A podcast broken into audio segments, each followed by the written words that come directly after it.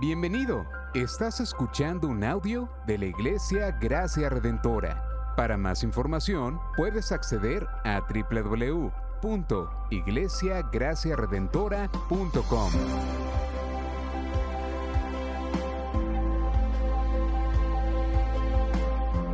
En la exposición de la palabra, el pastor Xavier Torrado.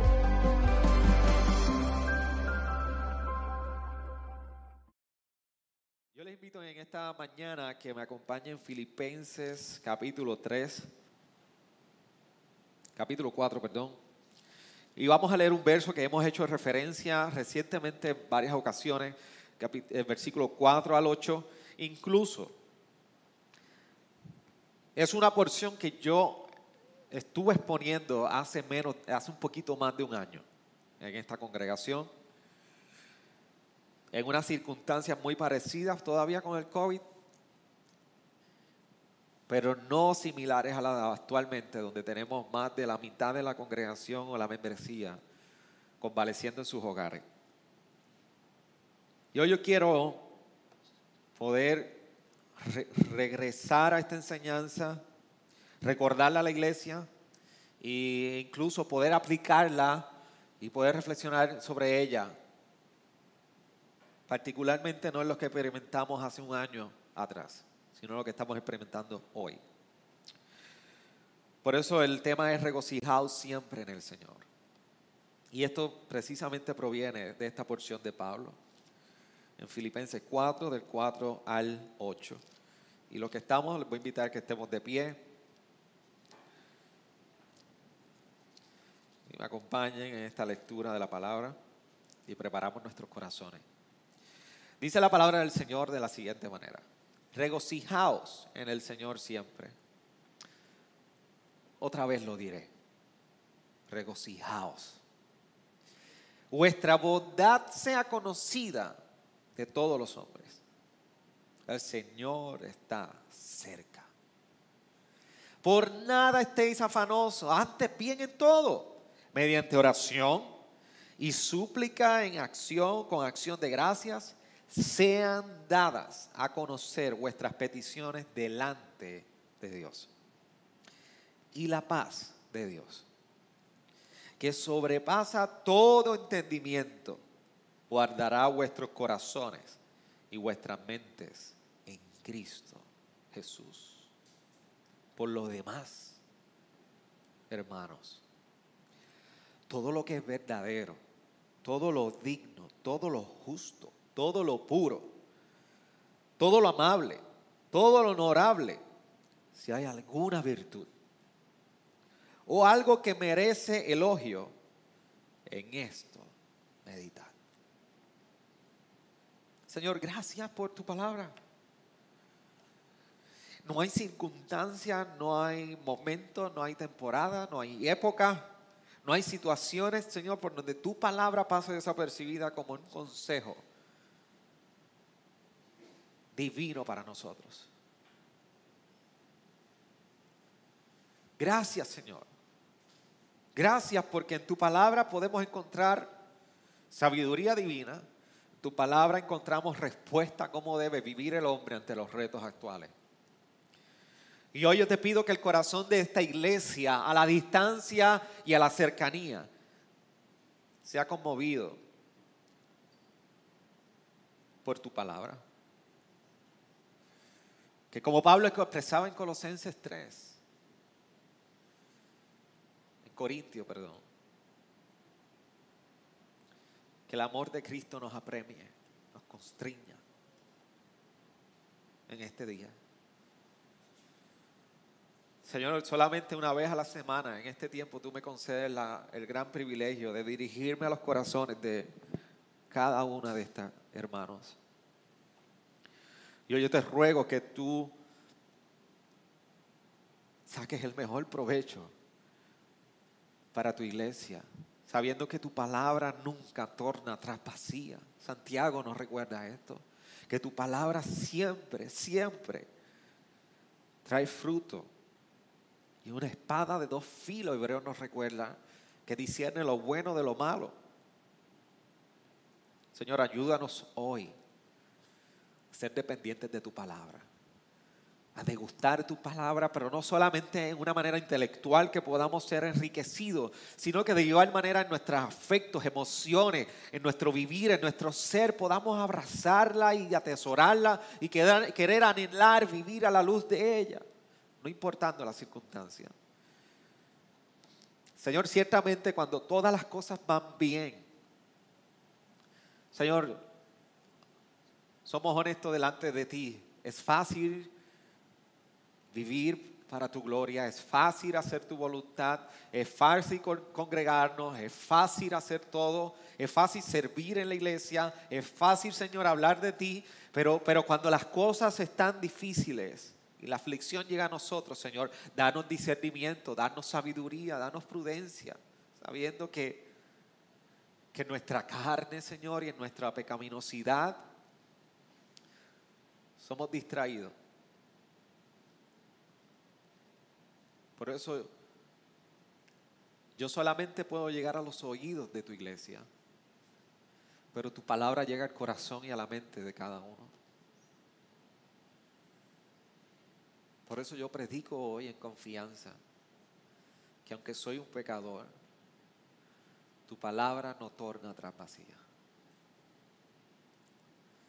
En tu nombre oramos. Se puede sentar la iglesia. Hace un año mencionaba que las experiencias que vivimos hoy día no están enajenadas de tiempos de ansiedad y preocupación. Warren Wiersbe, uno de los comentaristas que me encanta visitar constantemente, decía lo siguiente. Y antes de decir la cita, esta cita va enmarcada sobre precisamente este pasaje y cómo Warren Wiersbe eh, eh, detalla lo que es la preocupación. Y él definiendo la preocupación, cuando tú y yo experimentamos preocupación, decía lo siguiente, desde una perspectiva espiritual, la preocupación es pensar incorrectamente y tener sentimientos incorrectos sobre las circunstancias, la gente o las cosas. Lo voy a compartir de nuevo para que usted pueda entender. Desde una perspectiva espiritual, y la voy a ir definiendo, Warren Wiersbe dice, desde una perspectiva espiritual, o sea, desde un asunto de nuestra fe, para que podamos entender, dice que la preocupación es pensar incorrectamente, o sea, a nuestra mente, y tener sentimiento incorrecto el corazón, sobre las circunstancias, gente y las cosas. Así que cuando llega la preocupación en cuanto a nuestra fe, lo que hace es que estremece en la manera que nosotros podemos pensar acerca de las cosas o incluso sentir acerca de las cosas. Y cuando abordamos días como hoy, estos tiempos de, de enfermedad, nuestra tendencia es movernos a los extremos donde posiblemente descansamos en una, en una posición muy pesimista o podemos descansar o movernos en el otro extremo de una posición muy optimista. Y, a veces como creyentes nos vemos nosotros moviéndonos de un lado a otro entre quiero ser pesimista, no quiero ser pesimista, soy optimista y batallamos en cómo nos movemos. La palabra no nos ha llamado a nosotros mirar las circunstancias con optimismo o pesimismo. E, e, esto, esto es un asunto de, totalmente psicológico en nuestra vida. Y no estoy diciendo que no tengamos ni una actitud pesimista en ocasiones por las emociones que experimentamos o que simplemente podamos ser optimistas mirando el futuro. Lo que quiero que entendamos es que la palabra no se rige por lo que nosotros pensamos cómo interpretamos las circunstancias o cómo el ser humano ha entendido que se interpreta las circunstancias. Cuando nosotros estamos muy optimistas, el problema que podemos tener es que ignoramos que vivimos un mundo caído. Podemos ser lo más optimistas, pero tu optimismo no va a transformar tus circunstancias. Y esto es una, una, una perspectiva bastante new age, new age y ocultista. El karma. Así que es una perspectiva actual del New Age, ocultista. Y a veces recibimos invitaciones, como estaba diciendo en Facebook, piensa esto en tu mente y se te dará en el año que viene. Piensa cinco veces esto y se te hará realidad. O el problema con el pesimismo es que ignoramos la realidad de que Dios tiene un propósito de que Dios tiene control de todas las cosas. Uno de los grandes problemas y retos que tenemos con todo este asunto del cambio climático actualmente es que ignora por completo que Dios es quien sostiene todas las cosas. Y cuando nosotros entramos en un mundo climático y este asunto de cambio climático, ahí hay un problema. Hoy yo leía una noticia que decía que uno de los glaciares más grandes del mundo tiene ahora una de las grietas que nunca se había visto y si se, se, desprende este glaciar puede ser catastrófico. Y si usted ha visto una película que está en Netflix que se llama Don't Look Up, que es una sátira precisamente a la ignorar a la, la fuente científica, va enmarcada en esa dirección. ¿Y qué es lo que ignora todo esto? Tú lees la noticia y tú dices, tenemos que hacer algo para salvar al mundo y salvar que no se caiga este glaciar porque si no perece toda la humanidad. Yo creo que el hombre tiene y dará cuentas por cómo ha sido mayordomo de la creación. Yo creo que el hombre debe que tener cuidado de lo que Dios ha creado. Pero no olvidemos algo. Dios nunca ha sacado su mano de todo lo que existe. Dios controla nuestros tiempos. Dios controla nuestros días. Dios controla todo, todo lo que sucede en nosotros. Dios nunca pierde el control. Por eso en medio de la enfermedad, la pregunta es, ¿qué decisiones estoy tomando? ¿Con optimismo? ¿Pesimismo? El llamado y la realidad del Evangelio es la esperanza. No es el optimismo ni el pesimismo. La esperanza de reconocer que hay un Dios cercano a nosotros y la realidad del Evangelio es que transforma no solamente nuestro día hoy, sino que ha transformado cómo miramos mañana. Hoy es difícil, hoy es un día de quebrantamiento, hoy es un día de enfermedad, mañana posiblemente lo será, pasado mañana continuará. Y debe decir la iglesia, los que estamos aquí y los que están mirándome por la cámara.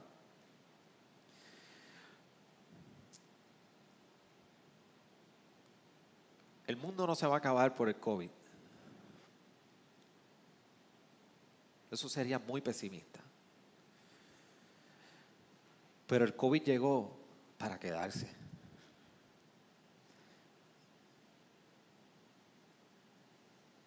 Eso sería ser muy optimista. La esperanza es que Dios, el COVID no se le ha ido las manos al Señor. Esta pandemia no está fuera del propósito de Dios. El cuidado de Dios para con nosotros, de igual manera.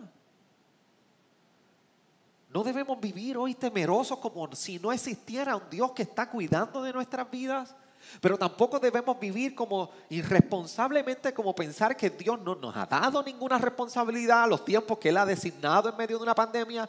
Pero algo sí estamos seguros, que con mascarillas, con hand sanitizer y alcohol, Dios nos llamó a vivir en medio de este tiempo. Y Dios quiera que donde quiera, que, la única manera que seamos hallados en nuestros hogares es porque hay una cuarentena obligatoria por la salud de nuestras vidas. Pero Dios llamó a su iglesia a brillar en medio de COVID. La pregunta debe ser en tiempos de esto, los que estamos saludables, lo que yo quisiera tener en mi número de teléfono, en mi WhatsApp y en mis mensajes es escuchar gente que está saludable y me diga cómo puedo servir al enfermo, cómo puedo servir a las iglesias del Señor. No debiéramos ser ni responsables ni tampoco caer en el pánico. Porque nosotros sabemos quién está nuestra fe. Por eso para mí es importante poder abordar la iglesia en este tema.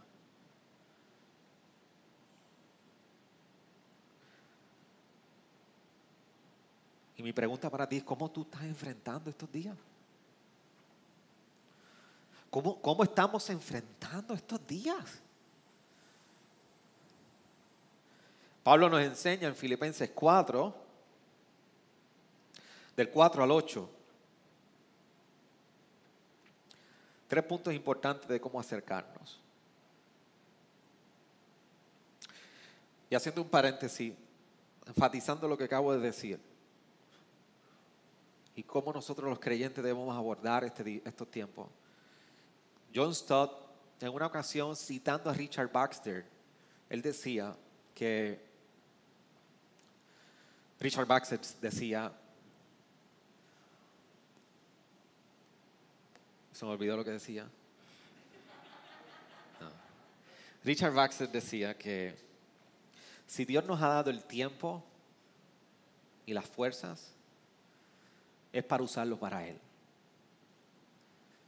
¿Para qué entonces ha sido dada la vela sino para ser encendida?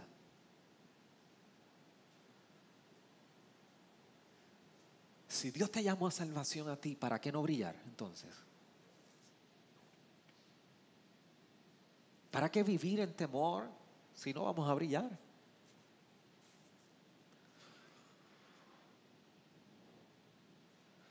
Si la gente está enferma, ¿quién los va a cuidar? Si la gente está sin esperanza, ¿quién les va a predicar? Me retumba el oído las palabras de Pablo. ¿A quién oirán si no hay quien les predique?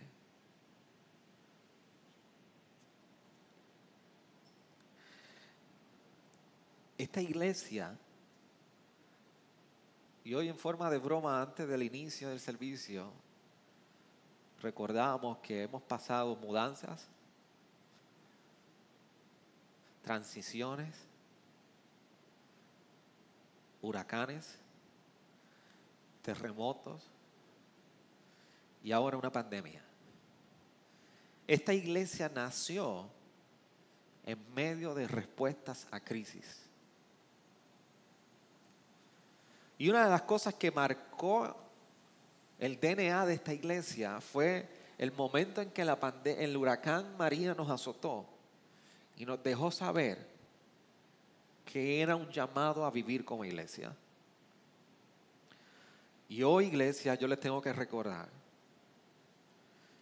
que la llegada de esta pandemia de igual manera es un recordatorio para vivir como iglesia. Porque si el Señor nos tiene que llevar afuera de un lugar, sin paredes, sin silla, sin aire, y volver a los tiempos de pantalones cortos y calor, para recordarnos a que hemos sido llamados, Él lo va a hacer. Por eso hoy la iglesia tiene que evaluar qué estoy haciendo con mi vida. ¿A qué he sido llamado? Por eso Pablo nos reta y nos confronta en la pregunta de cómo estoy viviendo. Y Pablo aborda el corazón, Pablo aborda nuestra mente y Pablo aborda cómo estamos orando.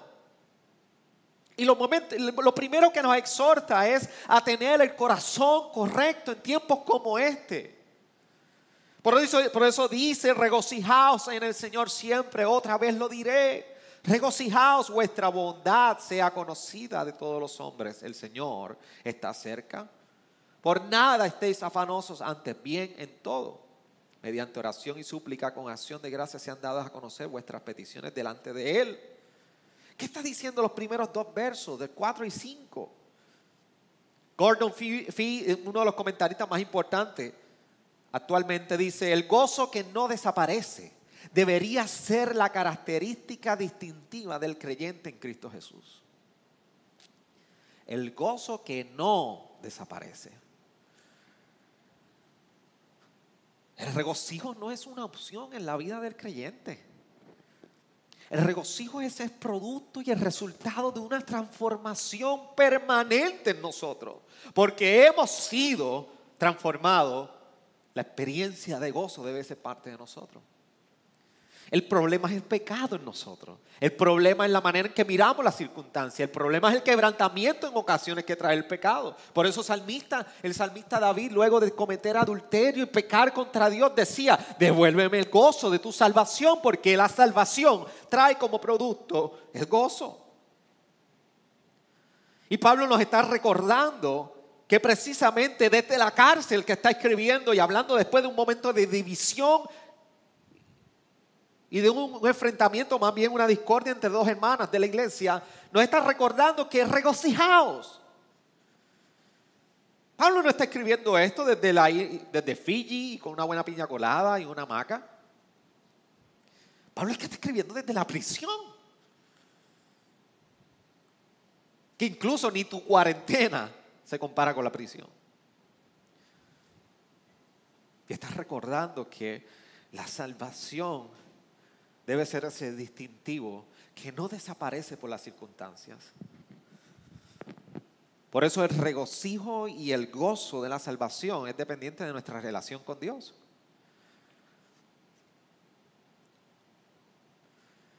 ¿Por qué, ¿Por qué, de la relación con Dios? Bueno, mira como dice el verso 5, vuestra bondad sea conocida de todos los hombres, el Señor está cerca.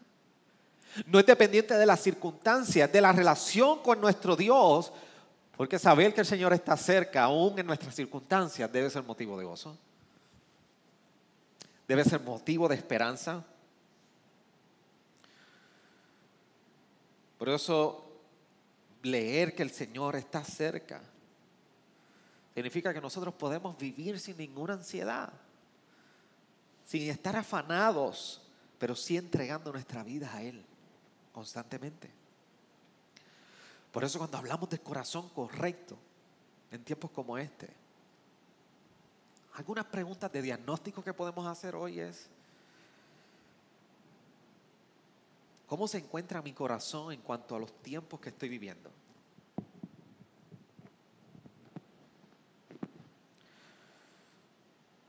¿Me recuerdan mis emociones que Dios está cerca? O, estoy tentado y estoy tan ansioso que estoy buscando mi propio cuidado y me olvido que Dios tiene cuidado de mí. Pero no solamente, Pablo está abordando el corazón correcto, es que Pablo también está abordando la manera que oramos. A veces pensamos que por el simple hecho de nosotros levantarnos en la mañana o en la noche o en algún momento del día y decir y hablar con Dios, y pensamos que estamos orando, pensamos que lo estamos haciendo bien. Y vamos orando a Dios y justificamos en la manera que nos sentimos. A ti y a mí nos encanta justificar en la manera que nos sentimos.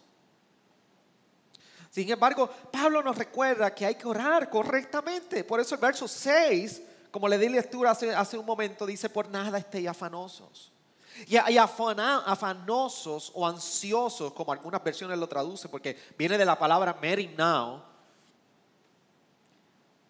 tiene que ver con preocupación, pero también va a, abordar el sentido de dirección opuesta. Por nada estéis afanosos. En, en, cierto contexto, Pablo lo que está diciendo, no vayas en la dirección opuesta. Y esto hace mucho sentido. Porque la esperanza nos lleva en una dirección, pero la preocupación nos lleva en la dirección opuesta. Pablo continúa y dice, después de decir que no estemos afanosos, sino que vayamos en oración. Y no solamente oración, dice en súplica. ¿Y cuál es la relación de todo esto?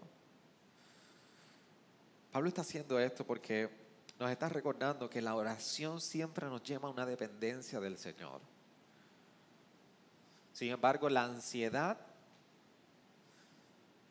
y el afán siempre van anclados a una dependencia de nosotros mismos. Recuerde esto, iglesia. Cuando nuestras oraciones van llenas de afán y ansiedad, estamos orando en dependencia de nosotros mismos. Pero la oración que descansa en la esperanza que Dios ha provisto nos lleva a la dependencia de Él. ¿Y sabe por qué nos encanta estar afanados? Aunque usted diga que no me gusta. ¿Sabe por qué alimentamos nuestra ansiedad? Porque a nosotros nos encanta tener el control de las cosas. Nos fascina sentir que tenemos el control. ¿Sabe lo más difícil de una cuarentena? Lo puedo decir porque estuvimos nosotros hace menos de un mes con el COVID. Es que no tenemos control. Estamos encerrados y la vida nos pasa por delante y no tenemos el control de ello. El viernes, hermano Orlando y yo estuvimos por algunos de los hogares que nos están sintonizando. Ninguno de ellos pudo salir. Ese tequito que quería darnos un abrazo, yo no sé cómo se le ocurrió esa brillante idea. Y tuvimos que tratarlo como un leproso a la distancia y gritarle que se alejara. Yo sé que fue respuesta de su amor, pero le pedimos que ese día no nos amara tanto.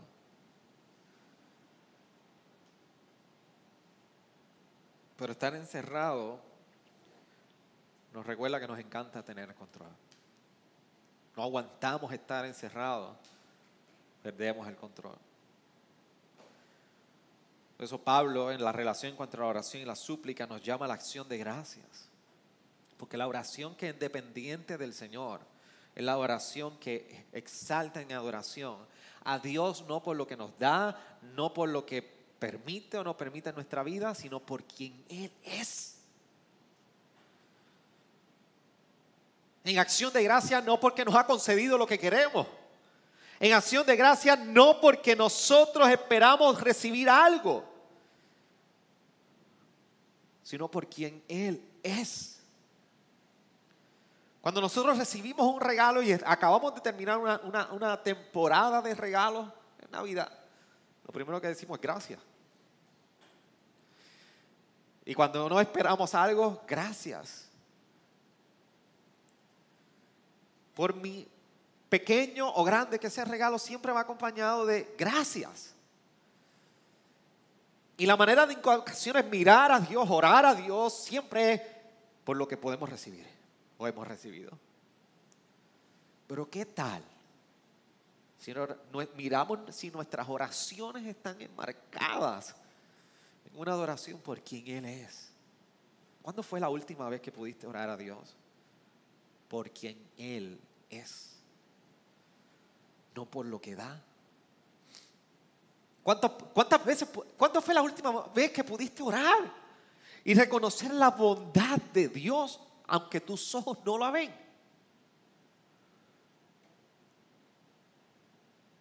Pero sí tu corazón lo puede experimentar. Y esto no es un asunto de super fe. Es que la libertad de nuestro corazón de la esclavitud del pecado nos puede llevar a entender que Dios ha sido más que bueno en nuestra vida. Más que bueno. Acción de gracias porque podemos estar confiados que Dios siempre es el proveedor de nuestra vida. Y Dios nunca pierde el control. Dios sigue siendo soberano. Por eso dice, paz de Dios guardará sus corazones y sus mentes.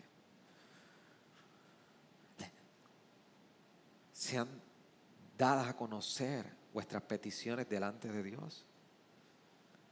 Y la paz de Dios, que sobrepasa todo entendimiento, guardará vuestros corazones y vuestras mentes en Cristo Jesús. Dios ha prometido que aunque tu entendimiento quiera interpretar, no es momento de paz, Dios provee esa paz. Cuando nos acercamos en corazones correctos, cuando oramos correctamente en dependencia de Él, por quien Él es, Dios ha prometido concedernos la paz que se levanta como una fortaleza, como una muralla en contra de toda emoción incorrecta o ansiedad. No significa que vamos a dejar de experimentar la, incertidumbre o la inseguridad. No significa que vamos a dejar de sentir dolor. No significa que vamos a dejar de padecer. No significa que nosotros vamos a tener miedo en algún momento. Somos seres humanos, corre sangre, hay venas y hay emociones en nosotros. Dios creó las emociones. Pero una cosa es que seamos gobernados por nuestras emociones u otra cosa es que seamos intencionales en informar nuestras emociones.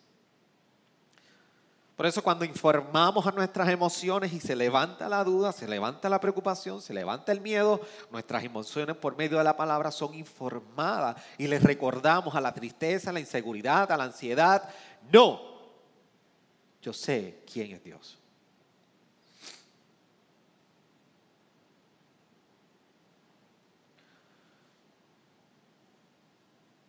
Pablo nos recuerda que podemos confiar en Dios a pesar de las circunstancias. Por eso, mientras los que estamos aquí miramos el periódico, periódico iglesia no mira el periódico tanto. Iglesia, no hay que estar monitoreando tanto el Departamento de Salud, cuántos casos. No alimentemos la ansiedad y el afán. Seamos responsables, seamos ciudadanos colaboradores, miremos con responsabilidad con conciencia, cuidemos la vida del prójimo, pero cuidemos nuestros corazones por medio de su palabra. Sepamos ir en oración al Señor, informar nuestros corazones y nuestras mentes con la paz de Dios. Esa es mi, petición a ti, enfermo que estás en tu casa a ustedes que están hoy aquí, a las embarazadas que me ven. Dios es el dador de la criatura que está en tu vientre. Dios lo dio, Dios lo cuida, Dios sostiene, Dios sostiene nuestra vida.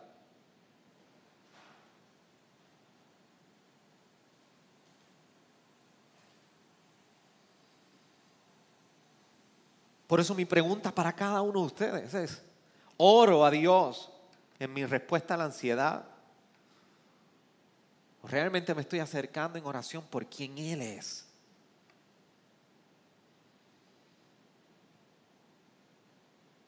¿Cómo yo sé la respuesta a esa pregunta?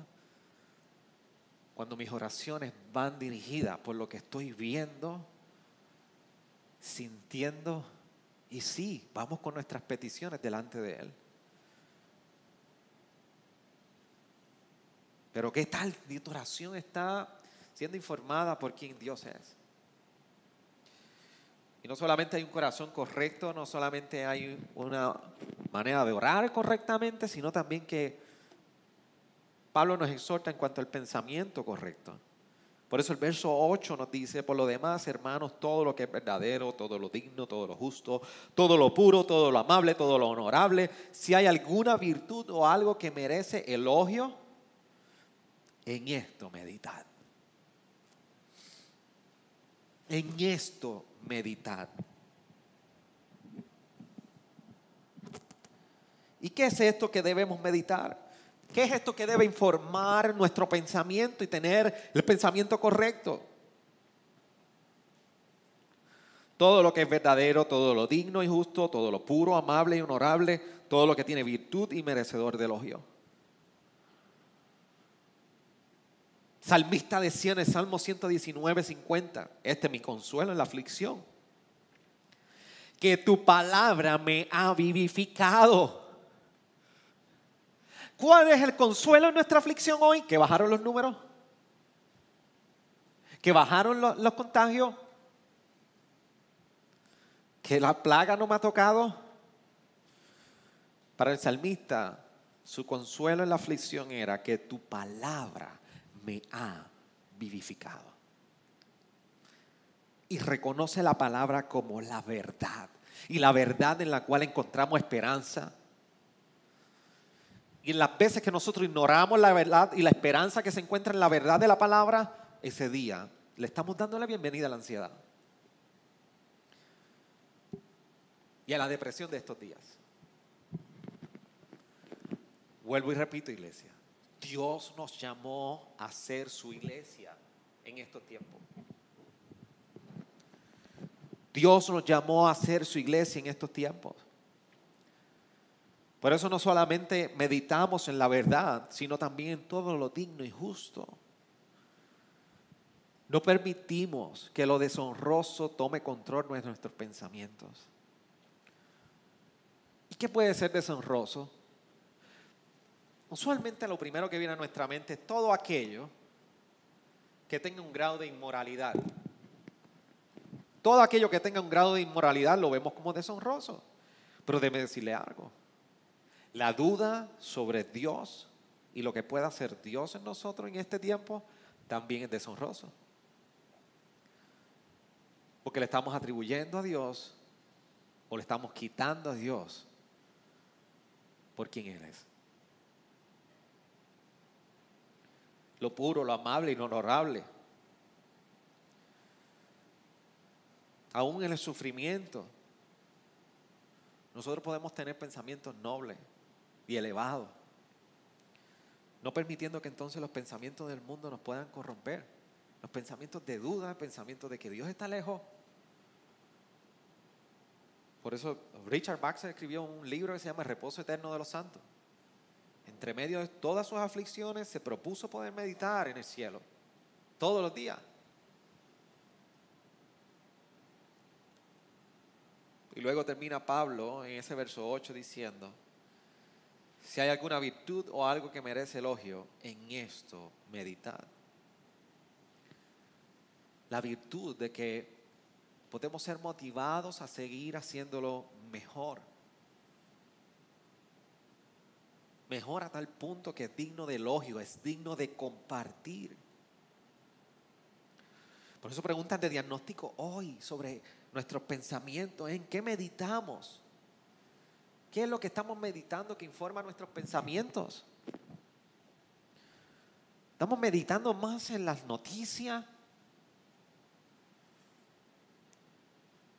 ¿O vamos a la palabra y meditamos en cómo ella trae seguridad, paz a mi vida en medio de este tiempo?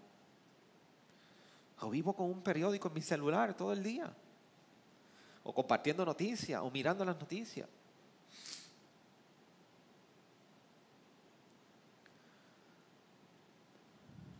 ¿Qué está haciendo de consuelo en mi aflicción hoy? Las noticias, el Departamento de Salud, una vacuna. Y que conste, yo estoy vacunado. Pero ¿qué está trayendo el consuelo a mi aflicción? Pablo nos recuerda que el corazón correcto importa. Que la oración correcta importa. Que el pensamiento correcto importa.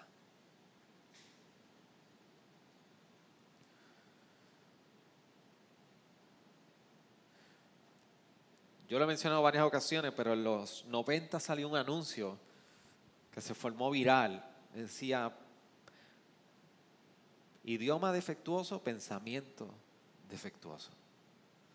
O al revés, puede ser. Pensamiento defectuoso, idioma defectuoso. Creo que era de la Real Academia Española, tratando de que mejoráramos nuestro idioma español, o la apreciación de la lengua española, algo así era, castellano.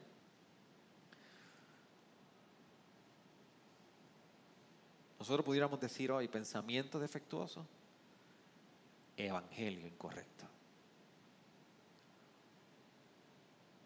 ¿Qué evangelio estamos creyendo? Cristo es nuestra fortaleza. Míreme bien, Cristo es nuestra fortaleza. Y esto no es un asunto de positivismo. Esto no es algo esotérico. Esto no es una manera de pensar. Esto es una transformación que llegó a nuestros corazones. Y si nosotros no creemos que Cristo es nuestra fortaleza y que Cristo es suficiente en tiempos como este, tenemos un problema. Lo menos que nos podemos llamar son creyentes. Lo menos que podemos llamarnos es creyentes del Evangelio. Lo menos que nos podemos llamar son cristianos. Lo menos que nos podemos llamar son los del camino. Podemos decir, Cristo es nuestra fortaleza porque seguimos a Cristo, porque vivimos para Cristo, porque lo que único que respiramos y transpiramos de nosotros es Cristo y su Evangelio. Ciertamente la ansiedad nos tienta, ciertamente la ansiedad nos desafía en nuestra disposición, pero la esperanza que tú y yo hemos obtenido en el Evangelio es suficiente para producir gozo, esperanza y sentido de dirección. ¿A dónde nos está llevando la ansiedad hoy? ¿Cómo está mi relación con Jesús hoy? ¿Cuál es tu relación con Cristo hoy? ¿Cuál es tu relación con Cristo allá en tu casa? Esta es la única parte clave sobre los indicativos y los imperativos que Pablo hace en Filipenses. Por eso él expresaba en 2 de Corintios 10, 5, destruyendo especulaciones y todo racionamiento altivo que se levanta contra el conocimiento de Dios. Y poniendo todo pensamiento en cautiverio a la obediencia Cristo.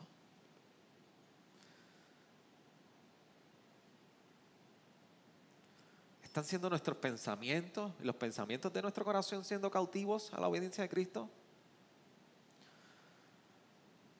Ciertamente tenemos una humanidad con la que Dios se identificó porque nos creó primero y envió a su, a su único hijo. Pero eso no se ve la excusa para nosotros olvidar la necesidad que tenemos de descansar plenamente todos los días en Jesucristo. Y de retar nuestra vida aún en la enfermedad y en la aflicción. Esta pequeña prueba, esta pequeña prueba debe ser un buen ensayo para nuestra vida, para cómo le glorificamos, para cómo descansamos en Él, para cómo pensamos sobre nuestro prójimo y nuestro hermano en necesidad.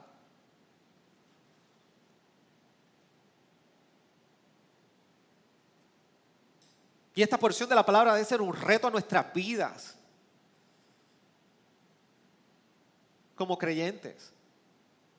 Y honestamente lo menos que yo anhelo en mi oración delante del Señor, lo menos que esperaría, es que esta semana no pare. No paremos de preguntarnos cómo puedo servir a mi hermano en necesidad.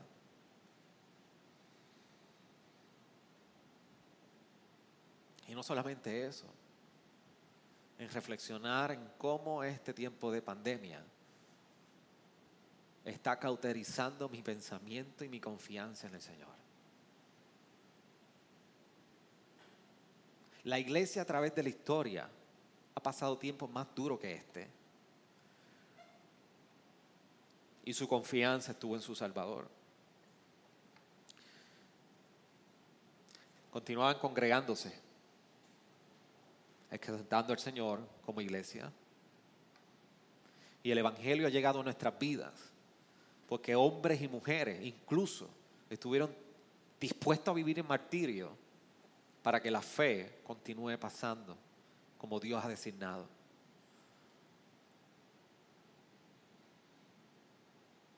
El Valle de la Visión, un libro de oraciones puritanas, decía en una de sus oraciones, encomiendo todas mis joyas a la sombra segura que hay en ti. Mi nombre renovado en Cristo, mi cuerpo, alma, talento, carácter, mi éxito, esposa, hijos, amigos, trabajo, mi presente, mi futuro, mi final. Tómalos, son tuyos. Y yo soy tuyo ahora y siempre. ¿Podrá ser esta nuestra oración hoy? ¿Podrá ser esta misma oración nuestra hoy? Claro que sí. Claro que sí. Permíteme para orar, para cerrar, hacer esta oración. nuevamente. Mientras tú meditas en estas palabras. Señor, en este momento venimos ante ti.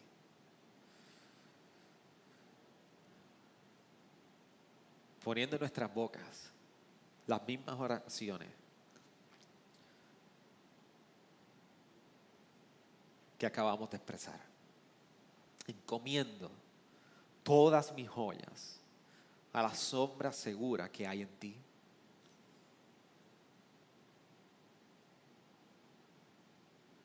Mi nombre renovado en Cristo. Mi cuerpo, alma, talentos, carácter, mi éxito, esposa, esposo, hijos, amigos, trabajo, mi presente, pasado, futuro, mi final. Señor, tómalos. Son tuyos. Y yo soy tuyo. Ahora